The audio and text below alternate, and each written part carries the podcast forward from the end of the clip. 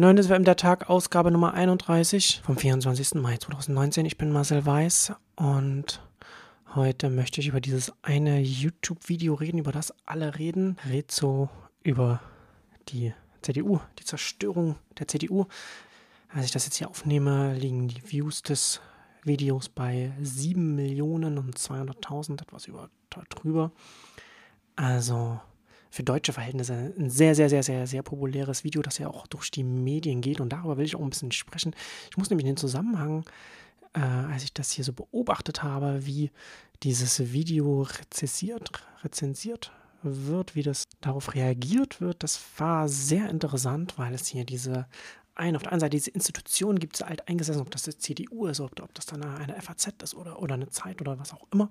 Also die klassischen Medien und die klassische Politik auf der einen Seite und auf der neuen Seite ein Mensch, der in der Öffentlichkeit steht, der auf eine ganz andere Art in die Öffentlichkeit gekommen ist, als alle Menschen, die jetzt in der CDU zum Beispiel arbeiten, äh, da Mitglied sind und da Parteivorsitzende zum Beispiel werden oder eben in der Redaktion arbeiten. Da fängt man irgendwann auf einer untersten Stufe in der Hierarchie an und arbeitet sich dann in der Hierarchie nach oben. Im Gegensatz dazu als YouTuber, da legt man sich einen Account an und dann fängt man irgendwann im Kinderzimmer oder im Schlafzimmer damit an, etwas, etwas zu machen. Und wenn man damit gut ist, dann ist man, wird man erfolgreich, dann wird man Publikum wird man groß. Das sind sehr unterschiedliche Herangehensweisen, weil die hierarchische Herangehensweise natürlich dafür sorgt, dass gewisse Menschen ganz schwer nur in gewisse Bahnen, in gewisse Strukturen reinkommen und gewisse Karrieren dann auch machen können. Das sehen wir ja ganz deutlich, wenn wir, zum Beispiel darüber reden, wie viel auch die deutschen Redaktionen zum Beispiel noch von weißen Männern dominiert werden. Da stellen dann die alten weißen Männer dann junge weiße Männer ein und dann kommen alle aus einem akademischen Hintergrund, aus akademischen Familien. Und das hat auch entsprechenden Einfluss daneben entsprechend. Das Interessante hier ist, ich muss in diesem Zusammenhang äh, immer wieder an ein Buch denken, das ich letztes Jahr gelesen habe. Es heißt The Revolt of the Public and the Crisis of Authority in the New Millennium. Ist von Martin Guri. Ist vor einer Weile schon rausgekommen, jetzt äh, im Dezember letzten Jahres ist nochmal eine neue Version rausgekommen, die sich auch noch mit Trump noch mit beschäftigt. Aber schon die Ausgabe, die ich gelesen habe, hat quasi das, was Trump macht, äh, was, was ihn da möglich hat, schon vorausgenommen. Geht äh, in dem Buch sehr intensiv, äh, schreibt Guri darüber, wie diese unterschiedlichen Modi, diese unterschiedlichen Herangehensweisen Autorität zu schaffen und Öffentlichkeit zu schaffen, miteinander kollidieren. Und das ist eben, was ich sagte, diese alten Herangehensweisen, diese sehr hierarchischen, sehr geschlossen, in sich geschlossenen Herangehensweisen, haben, äh, also Massenmedien, äh, klassische Politik, haben dazu geführt, dass nur eine kleine Zahl an Menschen überhaupt in die Lage versetzt wurden, nach vorne zu kommen. Und dann grundsätzlich auch sind die, die Anzahl der Menschen, die das dann machen, ähm, relativ gering, ne, weil natürlich auch Sendeplätze gering gewesen sind, Papier gering gewesen ist, Sendefrequenzen gering gewesen sind, was dazu geführt hat, dass man nur, immer nur einen kleinen Ausschnitt von der Realität in der massenmedialen Öffentlichkeit gesehen hat, was wiederum dazu geführt hat,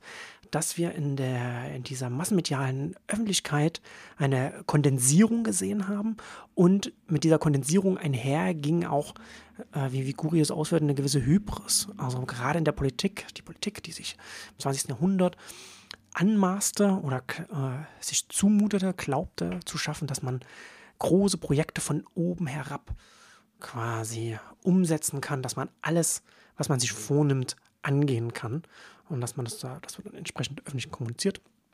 Ähnliches auch wie zum Beispiel Wissenschaft auch wahrgenommen wird und anderes. Und äh, was wir jetzt sehen, ist, dass wir eine, eine Öffentlichkeit haben, eine vernetzte Öffentlichkeit, die sich mit von verschiedenen Informationen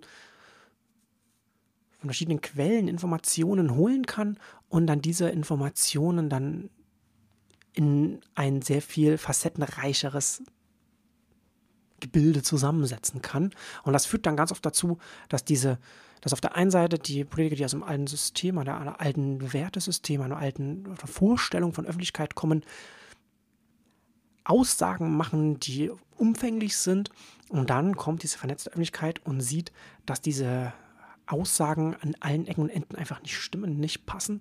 Und dann zerfällt das alles. Also das sozusagen Götterdämmerung, Fall der Autoritäten, über die äh, Guri schreibt, was dann unter anderem dann auch entsprechend zu einem gewissen Nihilismus auch führt in Social Media und auch auf den Straßen, weil natürlich die Leute sehen, alles Quatsch, alles Idioten, das funktioniert alles nicht, die sagen alles, die reden Blödsinn da oben. Und ähm, das führt dann entsprechend dazu, dass man den Glauben verliert. Er sagt, man glaubt nur an, an die Autorität, solange es keine Gegenstimmen gibt, die etwas anderes behaupten. Und wir leben jetzt in einer Welt, in der es immer zu allem Gegenstimmen gibt. Und er beschreibt auch ganz gut, das kann man jetzt ja wieder sehr schön beobachten, der, der, der Ekel und, und der, der, also der Widerstand, der, der, der sich geradezu ekelt vor, diesen, vor dieser vernetzten Öffentlichkeit, der kommt dann aus dieser, aus, dieser, aus dieser hierarchischen Öffentlichkeit, aus der massenmedialen Öffentlichkeit. Man kann das gut bei der, bei der FAZ zum Beispiel immer bei so etwas beobachten, bei dem dann die alten Leute in den Feuilletons in den anderen Ressorts sitzen und dann auf die, auf die Schüler, die, die, die für das Klima demonstrieren oder eben hier für äh, Rezzo, der sich, der sich sehr ausführlich mit der CDU auseinandersetzt, ähm, auf, auf die einschlagen. Es ist ja ganz interessant, gerade wenn man sich dieses Video anschaut. Man muss ja nicht bei allem einem zustimmen, aber auch wenn es zum Teil emotional ist, es ist ja nicht rein emotional, es ist sehr inhaltlich getrieben, es ist sehr quellengetrieben, die Quellen werden angegeben, man kann sich sehr ausführlich damit auseinandersetzen, man muss nicht nachfragen, da, wird, da ist kein Geraune, wie man es von den Massenmedien kennt, wo, man wo Sachen angedeutet werden, ohne zu sagen, äh, was konkret jetzt hier äh, Sache ist. Würde man so etwas ähnliches als, sagen wir mal, als Brandschrift 100 Seiten, kleines Büchlein in, in, einem angesehenen Verlag, das von einem Exploit rauskommen würde, der gleiche Inhalt würde ganz anders von den Massenmedien aufgenommen werden als dieses YouTube-Video. Gleichzeitig natürlich auch interessant, dass es dieses Video überhaupt gibt. Äh, man sieht an dem auch, äh, wie wenig inhaltlich in ein, ein, einem großen Kontext zusammenfassend auch in Massenmedien sich auch mit der, mit der Politik auseinandersetzen, auch, mit, auch konkret, was machen denn Parteien, wofür stehen sie, was ist der Kurs. Ähm, also das finde ich schon sehr interessant. Ähm, aber da will ich jetzt, äh, werden wir vielleicht in anderen Podcasts nochmal, nochmal ausführlich mal darüber reden. Mal schauen. Aber daher kommen wir jetzt zum Ende. Wir haben nächste Woche, gibt es eine Pause hier bei Neues FM der Tag. Wir sind dann übernächste Woche wieder da. Schönes Wochenende. Tschüss.